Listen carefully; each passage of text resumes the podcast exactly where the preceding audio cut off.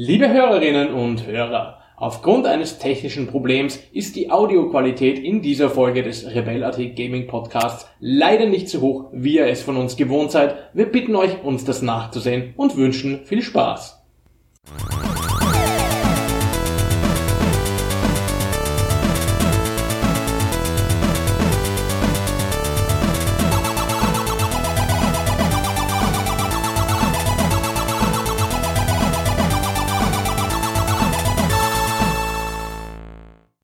Hallo und herzlich willkommen beim Rebel.at Gaming Podcast zu einer weiteren spannenden Folge über ein Spiel ähm, auf der längsten Gaming Couch der Welt. Heute meine Wenigkeit, der Georg Pichler in Wien und am fast anderen Ende von Österreich in Salzburg, dort wo es immer regnet und kalt ist, der Siegfried Arnold. Hallo. Ähm, ja, wir sprechen heute über ein Spiel namens Mindustry oder Mindustry, wir sind uns da nicht ganz sicher, es gibt unterschiedliche Interpretationen, was die Aussprache des Namens dieses Spieles angeht. Ähm, aber Wikipedia, ich frage dich, was ist denn Mindustry eigentlich? Was ist es? Es ist ein ähm, Tower Defense, Echtzeitstrategie, Wirtschaftssimulations Mashup. Also im Prinzip eine Art Factorio, nur in Light-Version und einsteigerfreundlich. Okay, du hast, jetzt, du, hast drei, du hast jetzt drei Genres genannt. Tower Defense, Echtzeitstrategie und Wirtschaftssimulation. Das klingt alles furchtbar komplex, vor allem wenn man an Factorio denkt. Das ist ja nicht das leichteste und einfachste Spiel. Ähm, aber schauen wir uns dann an, ob dieses Spiel wirklich so komplex ist. Gemacht hat es jedenfalls ein Herr Anton Kramskoy, Vulgen Anuken. Ähm, bekannt auch für ein paar andere ähm, Minigames. 2017 äh, hat er angefangen, diesen Spaß zu entwickeln und was man auch wissen sollte, Windustry ist eigentlich ein Open Source Game, das unter der General Public License, also GPL steht. Ähm, man bekommt es auf so ziemlich allen Plattformen, das heißt Windows, macOS, Linux, Android und iOS. Ähm, und auf dem PC gibt es eine kostenpflichtige Version auf Steam, die kostet 5 Euro und eine kostenlose Version und sie unterscheiden sich dahingehend, dass die Steam-Version einen Server-Browser hat und man einfach in Spiele einsteigen kann, ohne IP-Adressen angeben zu müssen. Ähm, soweit ich das gesehen habe. Dann gibt es auch noch die Android-Version, die ist prinzipiell kostenlos und dann gibt es auch eine Linux-Version und eine iOS-Version. Die iOS-Version kostet einen Euro im iTunes Store. Ähm, Habe ich das richtig erklärt, Sigi, oder fehlt da noch irgendwas? ja, das wäre jetzt die, die Werbeveranstaltung, also bitte kaufen. Nein, ähm, im Prinzip äh, ist es tatsächlich immer dieselbe Version. So ursprünglich mal HTML5-Version geben, mittlerweile ist es Standalone, ich glaube in Java war das mal geschrieben.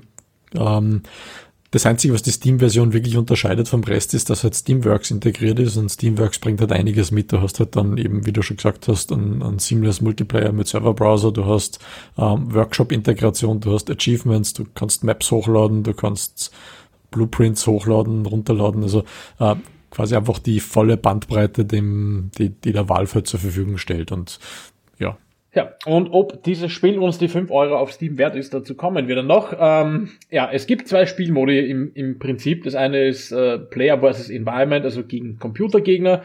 Da gibt es zwei Varianten. Die eine ist, man kämpft immer gegen Wellen an Gegnern, die ankommen. Und die andere ist, es gibt eine gegnerische Basis, aus der Gegner rauskommen, immer wieder mal, ähm, die man zerstören muss. Und dann gibt es auch noch eine, einen PvP-Modus, wo es darum geht, die Basis der Gegner auf einer Karte mit anderen Gegnern zu zerstören, die halt dann von äh, menschlichen Mitspielern gesteuert werden. Ähm, ja, Sigi, du hast eben gesagt, es ist Tower Defense und Wirtschaftssimulation und äh, Echtzeitstrategie und es hat irgendwie auch was von Factorio. Äh, erklär vielleicht mal so ganz, ganz einfach für Leute, die es davor sitzen und, äh, und demnächst irgendwie umfallen, weil sie da mit drei Genres auf einmal ähm, bombardiert worden sind, in ganz einfachen Sätzen, was tut man da? Ähm, ja, was tut man da? Also das ist ja schon gesagt, ähm, die Grundidee ist quasi, dass man eine kleine Basis hat und es kommen Gegner in Wellen. Es gibt einen Timer, der läuft dann so ein, zwei, drei Minuten lang und dann kommen ein paar Gegner. Und mit jeder dieser Wellen werden die Gegner mehr. Ähm, und in der Zwischenzeit, während gerade keine Wellen sind, kann man Ressourcen abbauen, wie in einem ja, Echtzeitstrategiespiel und muss mit diesen Ressourcen dann ähm, bestimmte Dinge tun, unter anderem Verteidigungsanlagen bauen oder man baut Einheiten, die dann in Richtung der Gegner laufen.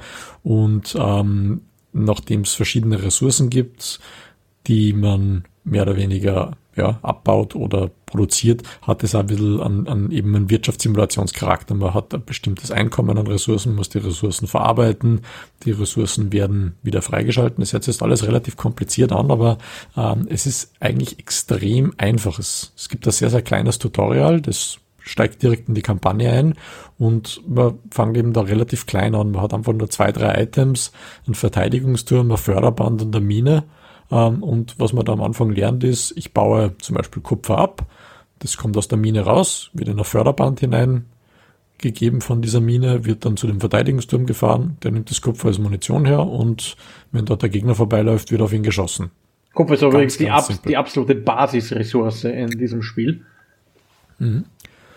Ja, und man hangelt sich halt dann so nach und nach durch, bis man irgendwann das Spielziel, also ähm, im Endeffekt erreicht hat. Man hat im Endeffekt vorgegeben, dass man bestimmte Anzahl an Wellen überlebt oder das ähnliches tut und dann wird eine neue Mission in der Kampagne freigeschalten und ähm, man kann eben relativ einfach das Spiel lernen und ähm, fort Fortschreiten in der Evolution. Ja, Fortschritt ist auch gleich ein gutes Thema, weil man bleibt natürlich jetzt nicht auf die einfachen Förderbänder und kupferschießenden Minitürme beschränkt, die man da am Anfang hat. Da kommen ja auch neue Ressourcen dazu und vor allem neue Technologien. Und da haben sich die Entwickler was einfallen lassen, was ich nicht ganz blöd finde, nämlich statt dass man jetzt irgendwie von Karte zu Karte automatisch irgendwas freigeschalten bekommt oder so, ähm, kann man Ressourcen hamstern in seinem Kern und dann, wenn man die vorgegebene Anzahl an Wellen überle überlebt hat, kann man dann immer in regelmäßigen Abständen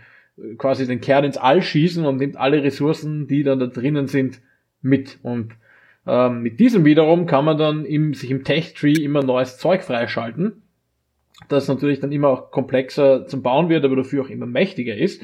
Ähm, wie hat dir das gefallen, Sigi? Wie findest du dieses äh, Progressionssystem allgemein in Ministry? Also die, die Idee finde ich irrsinnig genial, weil sie einfach dir die Freiheit gibt, dass du freischaltest, was du freischalten möchtest. Das Einzige, was mir ein bisschen gestört hat, wenn du jetzt Factorio zum Beispiel schon kennst, dir fehlen bestimmte Dinge, die wirklich obvious sind. Also das Tutorial ist wirklich extrem reduziert und so minimal, damit wirklich jeder Pfosten das Ganze versteht. Und ich war im Tutorial halt irgendwie verwirrt, weil man dachte, okay, da gibt's halt einfach nicht mehr, bis eben dann kapiert habe, dass man das Zeug freischalten kann. Das wird da leider eben nicht so deutlich erklärt. Ähm, was mich insgesamt ein bisschen stört, ist eben, wenn man ähm, eben schon ein bisschen Know-how hat, eben, ich habe Factorio relativ lang gespielt, ähm, dann hamstert man extrem viele Ressourcen schon im ersten ähm, Go und dann kann man relativ viel freischalten und hat man dann so viel freigeschalten, dass man sich irgendwie hinten und vorn gar nicht mehr auskennt, was da so eigentlich passiert. Und auch die Logik dieser ähm, Items, die man dann freischaltet, sind teilweise nicht ganz so logisch, wenn man das eben, wie gesagt, aus Factorio kennt. Und da habe ich dann eine Zeit gebraucht, bis ich dahinter gekommen bin. Also die Progression könnte ein bisschen langsamer sein. Ja, oder vielleicht auch anders formuliert, das Tutorial könnte ein bisschen länger sein, weil ähm, es gibt irgendwie ein paar Missionen, zwei, drei Missionen, wo sie so grundsätzlich erklären, was man da erst machen kann und was man da tut. Ähm, aber zu den komplexeren Sachen, da scheint die Idee dann wohl zu sein, naja, die Spieler machen das schon selbst mit Trial and Error. Das ist natürlich nicht was für jedermann. Manche haben das gerne näher erklärt und vielleicht in einer ähm, weniger steilen Lernkurve und dann passt das auch wieder. Aber was ich jetzt sagen muss, äh, im Vergleich zu Factorio finde ich Mindustry doch deutlich zugänglicher. Sigi, du hast ja, ich weiß nicht, wie viele tausend Stunden wahrscheinlich schon in Factorio versenkt. Wie siehst denn du die Spiele im Vergleich kurz? Ähm, ja, was, was relativ ähm, gleich ist, es gibt Förderbänder, die transportieren Ressourcen zu anderen Gebäuden.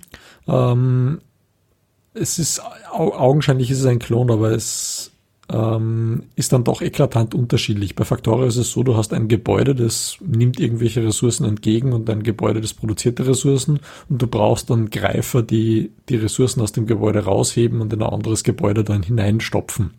Ähm, in Mindustry ist es so, dass die Ressourcen einfach an definierten Outputs aus diesem Gebäude, also einfach rundherum alle Kanten raus geploppt werden und wenn man ein Förderband direkt hineinzeigen lässt, wird die Ressource wieder reingeschoben. Ähm, das ist deutlich simpler und führt eben dazu, wenn man das anders gewohnt ist, dann teilweise zu, zu Chaos, weil einfach manche Gebäude bestimmte Ressourcen äh, nicht annehmen können, weil sie nicht dafür gedacht sind und dann verstopfen die Förderbänder mit Ressourcen, die eigentlich gar nicht hingehören und äh, bis man dann verstanden hat, wo die Gebäude das Ganze ausgeben und wo sie es am besten aufnehmen, wenn man jetzt rundherum irgendwelche Anschlüsse hat, das dauert dann schon eine Zeit. Wenn man es nicht anders gewohnt ist, fällt das wahrscheinlich gar nicht auf. Aber ich glaube, du hast da ein paar Probleme mal gehabt mit ähm, so Geschichten, da gibt es Kreuzungen, es gibt so Verteiler und also Overflow Gates, die halt dann, wenn ein Förderband voll ist, ähm, die Sachen woanders hin ableiten oder Sortieranlagen, die Items auf Förderbändern sortieren nach Rohstoffart.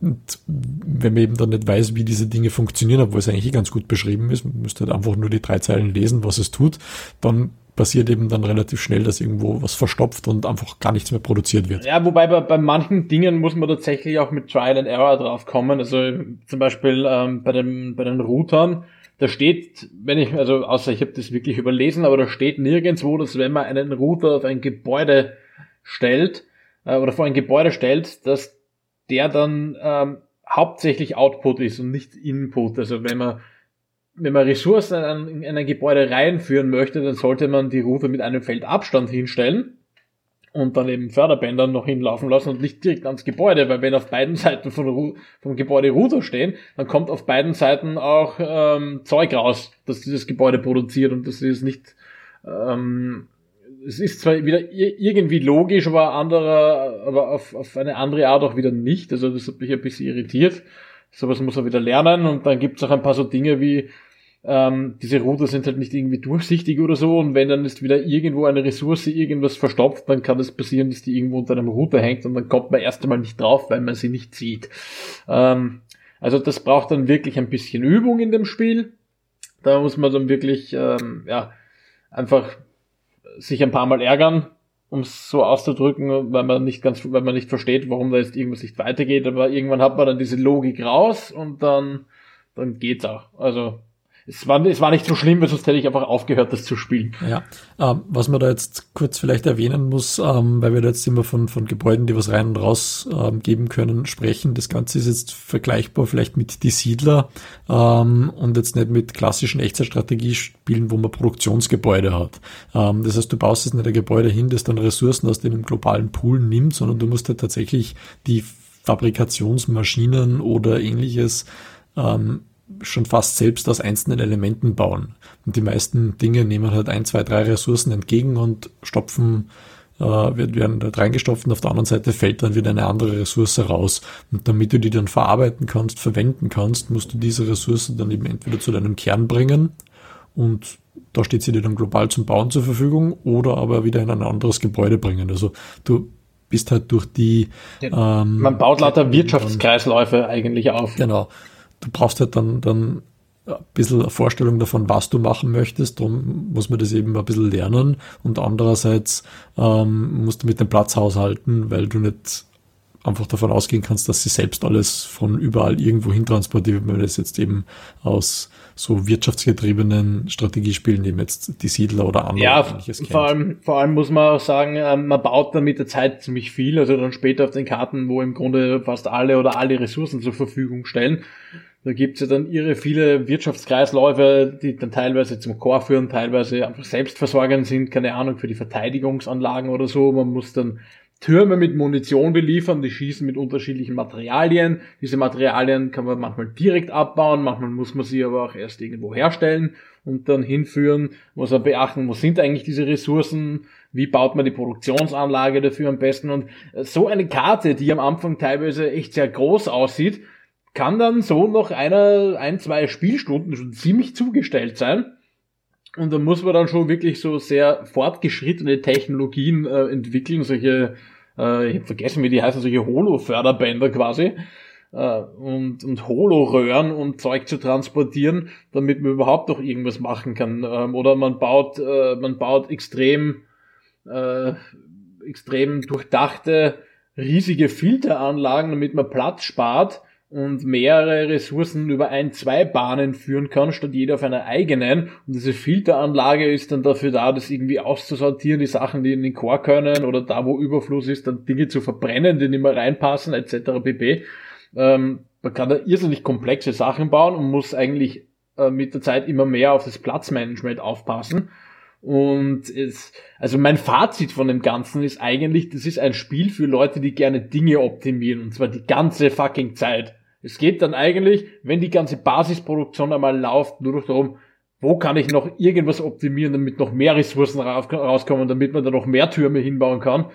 Ähm, äh, wie ist das, ist das auch dein Eindruck, dass das ein Spiel für Optimierungssüchtige ist?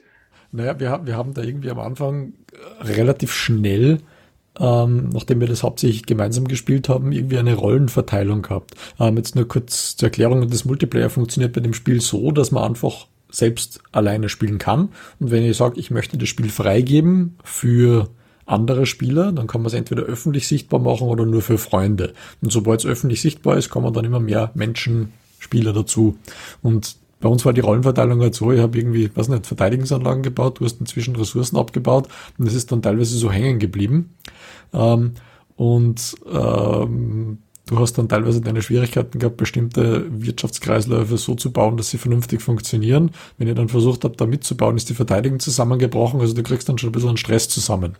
Im, Singleplayer hast du natürlich äh, Pausefunktion, damit du nicht absolut überfordert wirst. Im Multiplayer hast du das eben nicht. Und ähm, was ich eben da ganz gut finde, es kommen dann Leute dazu, einfach irgendwelche random Personen und die sind einfach mal fünf Minuten da und du denkst dir, die tun ja überhaupt nichts, der eidelt darum, aber das sind dann Leute, die schauen sich an, was du so machst und optimieren dann irgendwelche Dinge. Die schrauben dann einfach irgendwo herum, machen ein paar Förderbänder schöner, ähm, sie bauen irgendwo ein bisschen was dazu und effektiv gibt es da einfach bestimmte Leute, die bestimmte Rollen einfach gerne machen. Wie du eben sagst, Optimierungsfanatiker kommen, dann gibt es Leute, die wollen eigentlich nur Verteidigungsanlagen bauen, dann gibt es Leute, die wollen so viel Rohstoffe wie möglich in den Core reinpumpen, weil ihnen das taugt. Also äh, insgesamt die Community ist, ist irgendwie ein bisschen durchmischt, also nicht, nicht nur auf Optimierungsfanatiker.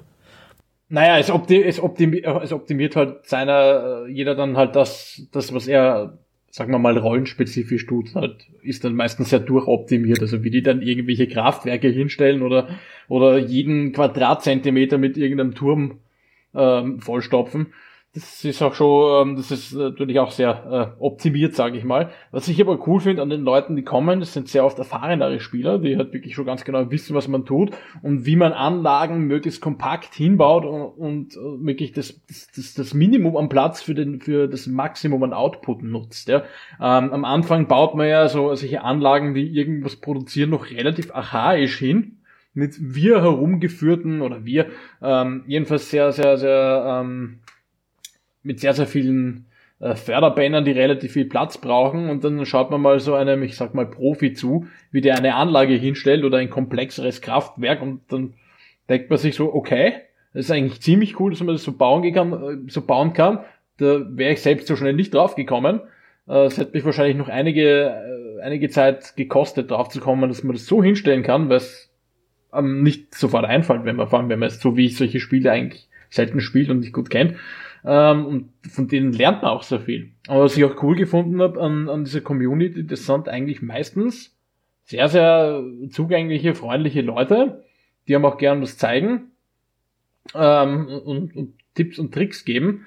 Und es sind eigentlich nur sehr selten Leute dabei, die irgendwie deppert sind oder äh, anfangen willkürlich Zeug abzureißen. Ähm, also Kodos, da haben sich echt, hat sich echt eine, eine sehr, sehr nette Gemeinschaft gebildet da in äh, Industry. Ja, wobei, wobei ähm, Leute, die Zeug abreißen, es gibt dann halt Leute, die sehen, dass irgendein Käse gebaut ist und es abreißen und dann neu bauen. Und dann kommt der andere, der und sagt, das ist ein Käse, reißt es ab und baut es neu. Und dann kommt der dritte und reißt es ebenfalls wieder ab. Ja, aber es gibt auch die Leute, die kommen hin, verstehen nicht ganz, wie irgendwas funktio funktioniert, glauben aber es zu verstehen und bauen dann irgendwas an oder dazu oder um und dann ist es kaputt.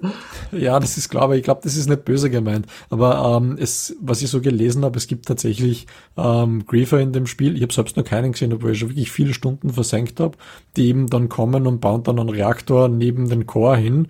Und es gibt dann einen, so einen speziellen Typ ein Reaktor, wenn der keinen ähm, Wenn nicht gekühlt wird, explodiert er. Genau, explodiert und nimmt den Core mit und dann ist das Spiel vorbei. Und das, der schaut halt einfach dann, dieser Typ von Spieler, das kann in der Nähe ist, baut einen Reaktor hin, trennt die Wasserverbindung und dann macht's Boom. Ähm, ist mir selbst noch nicht passiert. Ähm, ja, also lauter nette Leute, was uns vor einem Zeitl passiert ist, Anekdote, wir haben gespielt stundenlang mit irgendwie, weiß nicht, sechs, sieben, acht anderen Leuten und irgendwann dann zum zwei in der Früh sind wir draufgekommen, dass die eh alle Deutsch sprechen. das war super, das waren acht Leute oder so. Ja. Und dann fängt irgendwer an, mit, mit einem anderen Haverer, mit dem er zusammenspielt, auf Deutsch zu reden und dann so, Moment, Deutsch, ah, ich spreche auch Deutsch und dann haben sie alle irgendwie auf Deutsch verständigt. Ähm, ja, also ich habe ich, ich hab das Gefühl, dass dieses Spiel offensichtlich irgendwie ist vielleicht im zentraleuropäischen Raum oder in Deutschland, die deutsche Spieleszene, blöd gesagt, ist ja schon länger dafür bekannt, dass sie ein gewisses Fable für Wirtschaftssimulationen hat. Es dürfte einen Nerv getroffen haben, vermute ich. Wobei es ähm, hat auch Spiele gegeben, also Russen habe ich relativ viele gehabt, ein paar Franzosen, irgendeinen Finnen habe ich mal gehabt. Ähm, aber wie gesagt, du findest eigentlich relativ schnell Mitspiele, es sind immer ähm, Spiele offen, du kannst irgendwo mitspielen. Ähm, also die Community ist super, Spiele findest du und äh, weil du vorher gesagt hast, wenn man zwei Stunden gespielt hat, wir haben auch schon Partien gehabt, wo wir drei, vier, fünf Stunden gespielt haben, ähm, es muss nicht so lang dauern.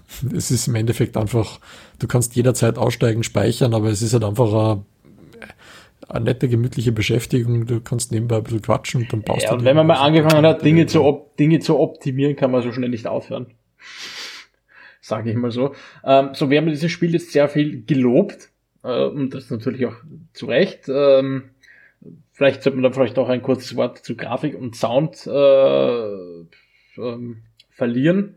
Grafik ist halt, ja, es ist ein bisschen Pixel Art mäßig, prinzipiell aber gut gehalten, übersichtlich, man erkennt, was, was sein soll und es ist auch so relativ stimmungsvoll, sage ich mal, und auch der Sound. Der Sound ist eher so auf der zweckdienlichen Seite, aber das passt schon. Ähm, aber es gibt auch Dinge, die man kritisieren sollte. Also du hast schon angesprochen, die Progression ist teilweise etwas heftig, äh, mit zu vielen Ressourcen und Items auf einmal, mit denen man manchmal äh, konfrontiert wird.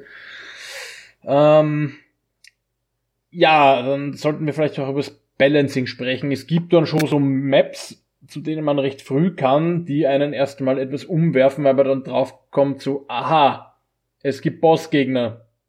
Aua, die tun sehr weh.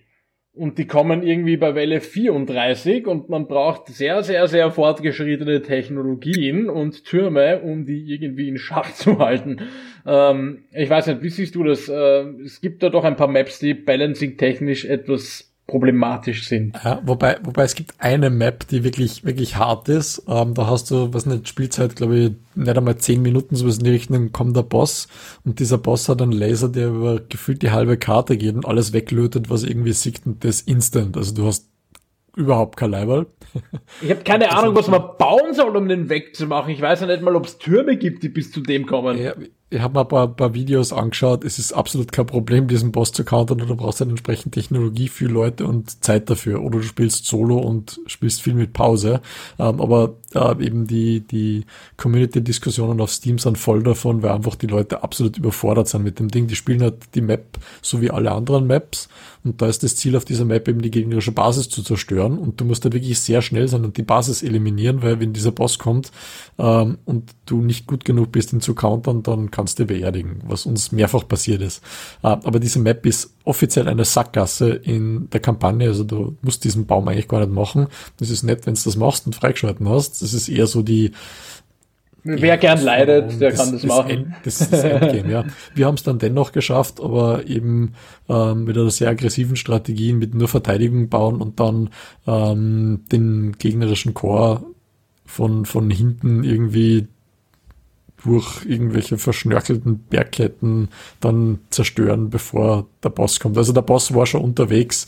Wir haben es gerade so irgendwie geschafft, aber es, es ist eben, wenn du genug Tech freigeschalten hast, dann auf dieser Map gar nicht mehr so schwierig, den Boss zu countern. Nur mit dieser Technologie, mit der du eben ankommst, das erste Mal auf der Map denkst du, what the fuck, das kann es ja nicht sein. Ich würde mich dann auch noch gerne über zwei Interface-Dinge ähm, aufregen. Also es gibt ein paar sehr geile Komfortfunktionen, zum Beispiel, dass man ähm, einfach Bauabschnitte auf der Karte markieren und speichern kann, damit man sie dann einfach ähm, quasi als Blueprint abrufen und so wieder hinstellen kann, statt jedes Mal alles einzeln aufzustellen. Das ist sehr cool.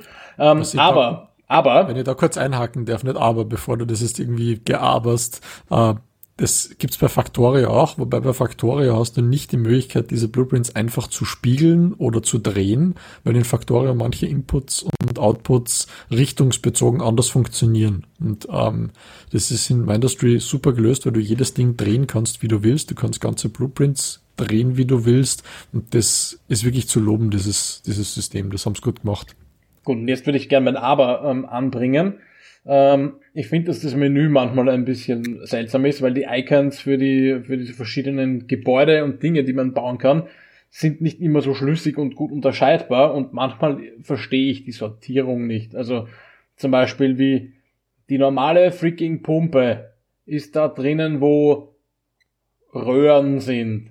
Also alles, was irgendwie mit, mit, mit Flüssigkeiten zu tun hat. Das, das sind die normalen Pumpen aber der Wasserextraktor, der das Grundwasser, Grundwasser ähm, auf einem, auf einem Nicht-Wasserfeld anzapft, ist bei den normalen Abbaudingen drin. Das verstehe ich nicht. Ich finde, die Pumpen müssten eigentlich im Abbaumenü drinnen sein und die Rohre sind halt einfach nur Rohre.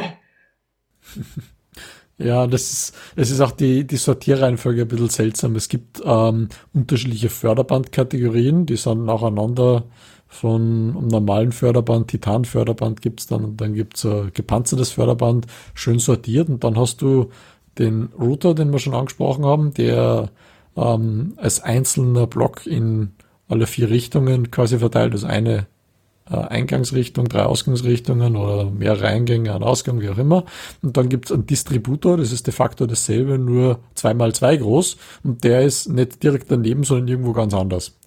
Und nachdem diese Sachen aufgrund dieser Pixelgrafik teilweise extrem ähnlich ausschauen, also man gewohnt sich dann schon dran. Ja, vor allem die Icons für die Dinge sind, sind ja alle gleich groß. Das heißt, man sieht es an den Icons nicht, was davon größer ist.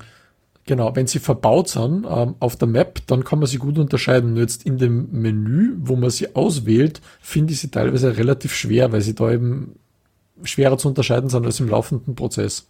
Und was ich auch noch sagen muss, die Minimap ist dann ab einem gewissen Grad von Bautätigkeit nicht mehr zu gebrauchen. Weil zum einen sind viele Dinge darauf nicht unterscheidbar und gehen einfach in einem gelben Farbsumpf unter. Dann gibt's auch keine vernünftige Markierung für den Spieler selber drauf. Und ähm, die Pixelgrafik in dem Spiel an sich stört mich ja nicht. Aber die, die, der Minimap hätte man wirklich eine höhere Auflösung geben können, weil die hat, ich weiß nicht, die sind 48 mal 48 Pixel gefühlt das, die, man kann die auch fast weglassen. Also sobald mehr gebaut ist auf der Karte, muss man sich eigentlich schon auswendig merken, wo was ist, weil auf der Minimap erkennt man es dann einfach nicht mehr. Also ja, die, ist, die ist für die, die Nüsse. Minimap, die, die Minimap brauchst du eigentlich gar nicht. Das habe ich relativ spät rausgefunden, weil es auch wieder nirgendwo steht. Du kannst einfach rein und rauszoomen mit, äh, glaube ich, SDRG und Mauswheel und du kannst aus der normalen Ansicht so weit rauszoomen, dass du die Minimap eigentlich knicken kannst. Ja, kannst du, kannst du schon, aber du, die Minimap wäre ja echt recht praktisch, um einfach schnell irgendwas zu, zu erkennen oder äh, eben ohne jetzt erst herumzoomen zu müssen oder vielleicht mit einem Klick irgendwo hinzuschauen, wie es dort ausschaut.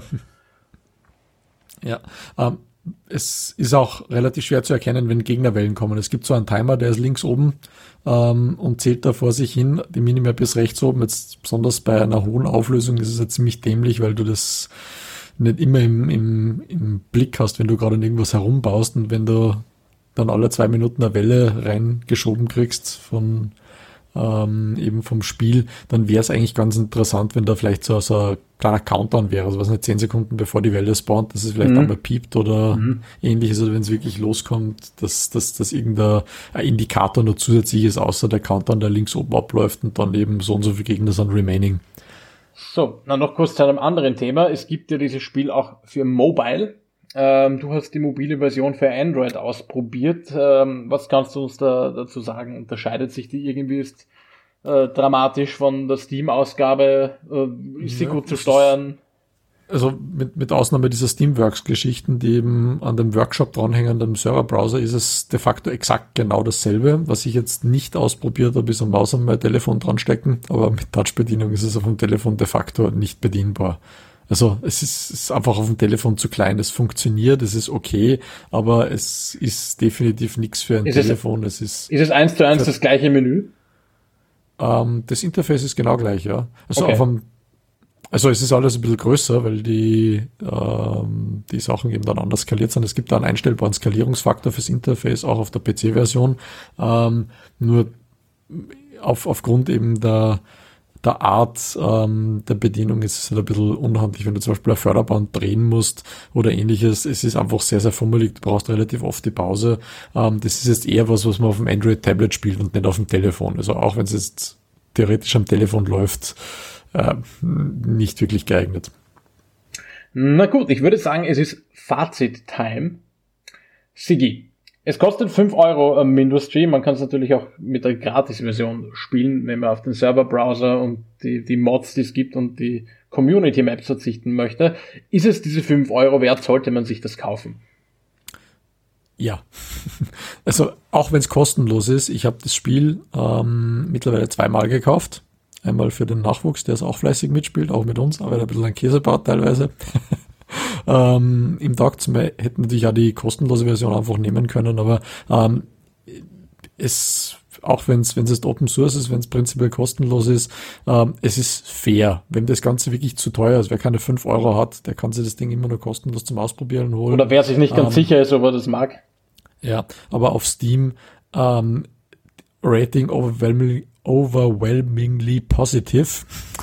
gibt selten Spiele. Es gibt extrem viele Reviews. Es gibt sehr, sehr viele Leute, die das Spiel gekauft haben. Und äh, wenn das alles Cheap Asses wären, die es nur kostenlos nehmen, dann, ähm, ja, würde die Community wahrscheinlich nicht so gut dastehen. Also das, das ist auch ein Zeichen, dass, dass das Spiel wertgeschätzt wird, dass die Community so nett ist, dass es eben Leute kaufen, dass der Serverbrowser funktioniert, warum eben das Spiel auf Steam funktioniert. Ja, und ein, ein und Grund ist wahrscheinlich auch, dass der Entwickler sehr, sehr, sich sehr aktiv mit der Community auseinandersetzt. Also mhm. ähm, ich habe mir die Updates angeschaut, es sind immer wieder auch tatsächlich neue Elemente, die ins Spiel kommen die entweder von anderen Spielern entwickelt und eingereicht wurden in diese Open Source Entwicklung oder von sich, die sich Spieler ausgedacht haben und die dann halt dieser Entwickler umgesetzt hat. Also ähm, der interagiert da echt gut mit den Leuten, die da mhm. spielen. Also so, so alle ein, zwei Monate kommt dann ein bisschen ein größeres Update. Also diese Dinge, die uns nicht gefallen haben, bin mir ziemlich sicher, dass die relativ schnell gefixt werden, weil einige dieser Sachen ohnehin schon in den Community Foren umeinander gondeln und der relativ schnell darauf reagiert. Also äh, es ist, wenn man jemanden fördern möchte, in die Produkte vernünftig zu entwickeln, dann diesen und 5 Euro ist nicht viel verhaut.